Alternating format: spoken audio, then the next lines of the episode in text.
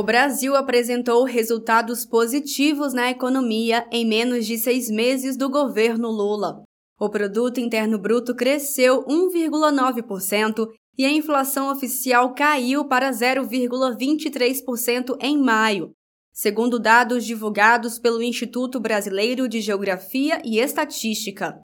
Diversas medidas foram realizadas pelo governo que possibilitaram os bons resultados na área econômica do país, como o aumento do Bolsa Família. Mais de 21 milhões de famílias são beneficiadas com o novo Bolsa Família, que recebe do governo federal o investimento de quase 15 bilhões de reais. O ministro do Desenvolvimento e Assistência Social, Família e Combate à Fome, Wellington Dias, comemorou o número expressivo de famílias que recebem o benefício do Bolsa Família. O novo Bolsa Família agora é lei. E veja só o tamanho da mudança. A partir do pagamento deste mês, daquelas 21 milhões e 200 mil famílias que estão recebendo não é, orçamento lá com a presença dos mais pobres. E olha o resultado.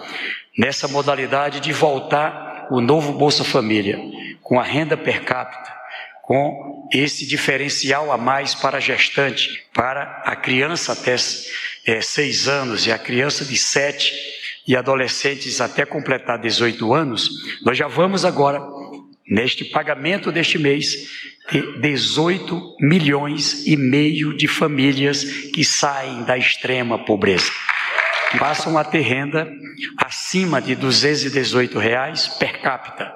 E vejam, um dinheiro que chega pelas mãos de quem mais precisa e tem aí um forte impacto na economia. Além disso, tivemos outra promessa de campanha cumprida por Lula: o reajuste do salário mínimo de acordo com a inflação.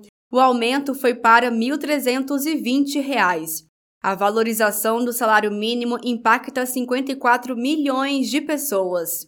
Ainda nesse terceiro mandato de Lula, é prioridade também a área da educação.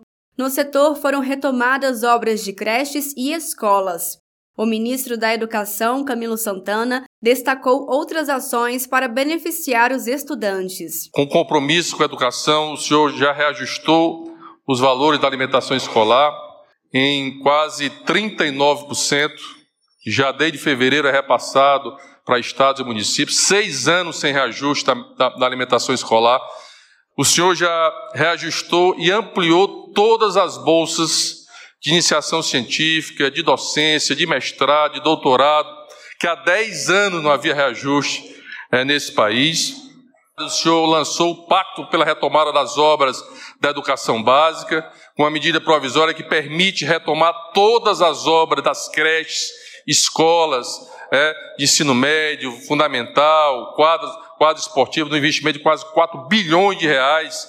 Nós fizemos a recomposição orçamentária das universidades e institutos federais em mais de 2,5 bilhões de reais para garantir a governabilidade das tão importantes instituições de ensino superior desse país. No mercado de trabalho, a taxa de ocupação com carteira assinada atingiu 61%, segundo a Pesquisa Nacional por Amostra de Domicílio. E esse é o maior nível desde 2016, quando foi criada essa série histórica. Nos quase 2 milhões de empregos criados no setor privado com carteira assinada, 705 mil postos formais foram gerados apenas nos quatro primeiros meses do governo Lula. Esses dados levaram a especialistas do setor do trabalho a rever as projeções para este ano na criação de empregos formais. Para o presidente Lula, para se ter um país forte é preciso trabalhadores fortes. Que para ter um país forte é preciso ter indústria forte, é preciso saber que para ter um país forte, para ter indústria forte, é preciso ter trabalhadores fortes, ganhando salário justo e podendo ser consumidor das coisas que ele produz. O povo pobre, que muitas vezes é tratado com desprezo, é, na verdade, um grande ativo desse país.